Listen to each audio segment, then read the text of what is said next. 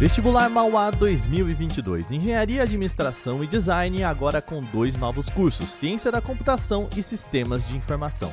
Acesse mauá.br/vestibular e inscreva-se já. Olá, hoje é sexta-feira e o Canal Tech News fala sobre o próximo evento da Xiaomi por aqui, lançamentos da Huawei mundialmente, falta de iPhones 13 e muito mais. Eu sou Wagner Waka, vem comigo para as notícias do dia.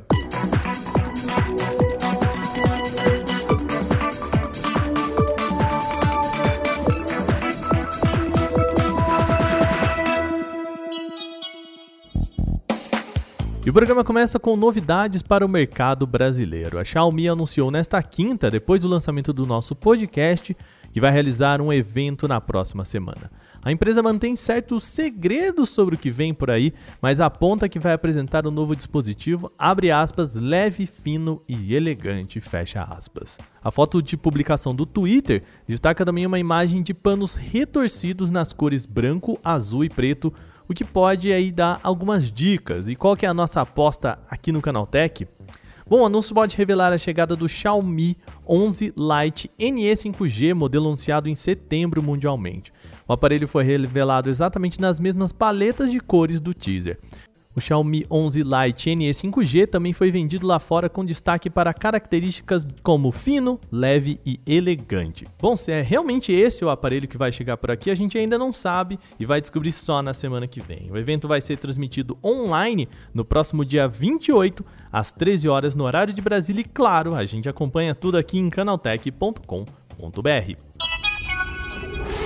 Outra novidade da Xiaomi que a gente vem comentando há tempos aqui no podcast é o Redmi Note 11. O modelo também vai ser apresentado semana que vem e a empresa já soltou alguns teasers sobre o produto.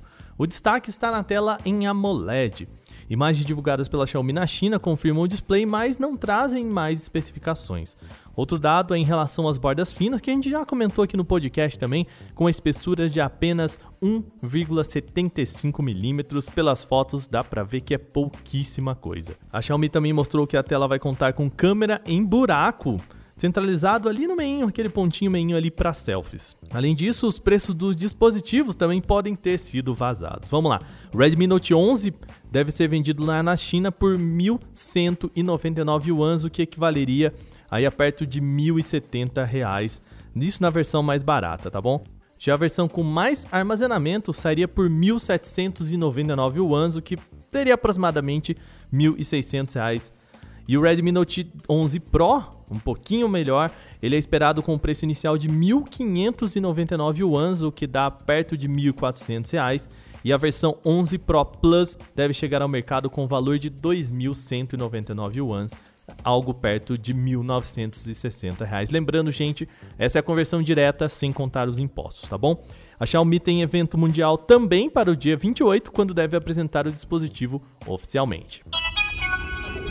Desde o embargo à Huawei, a empresa tem dificuldade em emplacar no mercado global. Agora a companhia apresentou novos smartphones, relógios inteligentes e fone para o público fora da China, tentando abocanhar de volta esse público. O smartphone é o Huawei Nova 9, o um modelo parecido com o Huawei P50.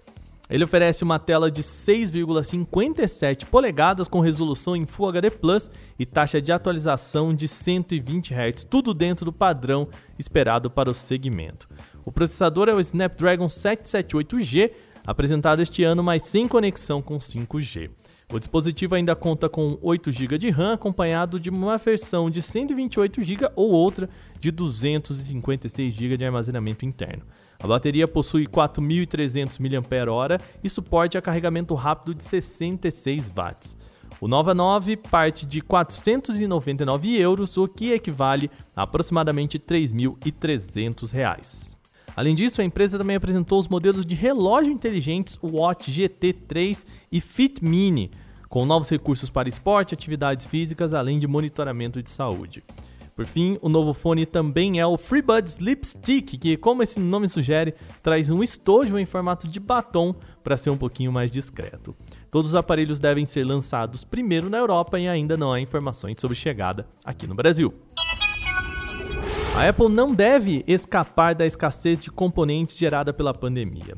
Funcionários da própria empresa têm reportado nos Estados Unidos que anda difícil montar estoques para as festividades de final de ano. Com isso, alguns lojistas têm até declarado que esse é o pior cenário em muitos anos. Afinal, não é a primeira vez que eventuais atrasos ou demandas acima do esperado geram filas de espera para aparelhos da Apple, né? A gente sabe que basicamente isso acontece todo ano, mas dessa vez o problema é que a baixa capacidade produtiva da indústria, seja, algo um tanto quanto difícil de ser contornado em curto prazo. Segundo vendedores ouvidos pela Bloomberg, tem se tornado cada dia mais frequente lidar com clientes frustrados que não saem de uma App Store com o produto que desejam. Quem procura pelo iPhone 13 Pro, especificamente essa versão, a versão Pro, né, fica particularmente afetado, pois ele é o mais difícil de ser encontrado, não importa a cor ou capacidade de armazenamento. Mesmo MacBooks e iMacs anunciados no começo do ano estão difíceis de serem comprados em grandes quantidades por lojistas, mostrando que o problema é generalizado. A expectativa é que os estoques voltem em novembro nos Estados Unidos, mas por aqui é também possível notar que a falta de modelos no mercado persiste. No site da Apple, inclusive a entrega para modelos mais avançados é estimada para daqui a 4 ou 5 semanas. Já as versões iPhone 13 mini e iPhone 13 padrão seriam enviadas entre duas a três semanas. Vale destacar tá, que os celulares chegam oficialmente, começam a ser entregues oficialmente hoje aqui no Brasil. Desde o lançamento do Windows 11, a Microsoft tem trabalhado para tentar melhorar o desempenho do sistema operacional, mas ela também não tem deixado para trás aí a sua versão antiga Windows 11. Prova disso é de a próxima atualização de novembro para o Windows 10 já foi disponibilizada para usuários insiders, mostrando que ela está trabalhando em atualizações. O Windows 10 21H2 traz suporte ao padrão WPA3H2E, que é uma solução mais eficiente para fortalecer a proteção contra ataques via Wi-Fi. A atualização também otimiza o suporte à computação de GPU para o subsistema Windows para Linux e também traz alguns recursos empresariais para usuários do Windows Hello. Infelizmente, a gente estava esperando, mas não é dessa vez que a nova loja de aplicativos do Windows chega ao sistema operacional. Ainda deve ser numa próxima atualização que a gente vai ver a nova loja no Windows 10.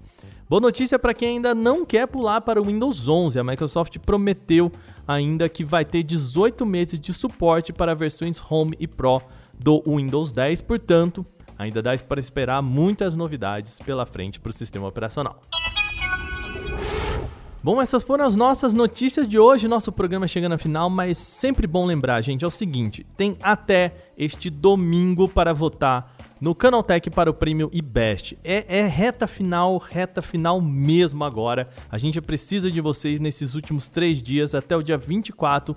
Você pode entrar em vote.prêmioibest.com e votar no Canaltech para a categoria de tecnologia. A gente está acabando.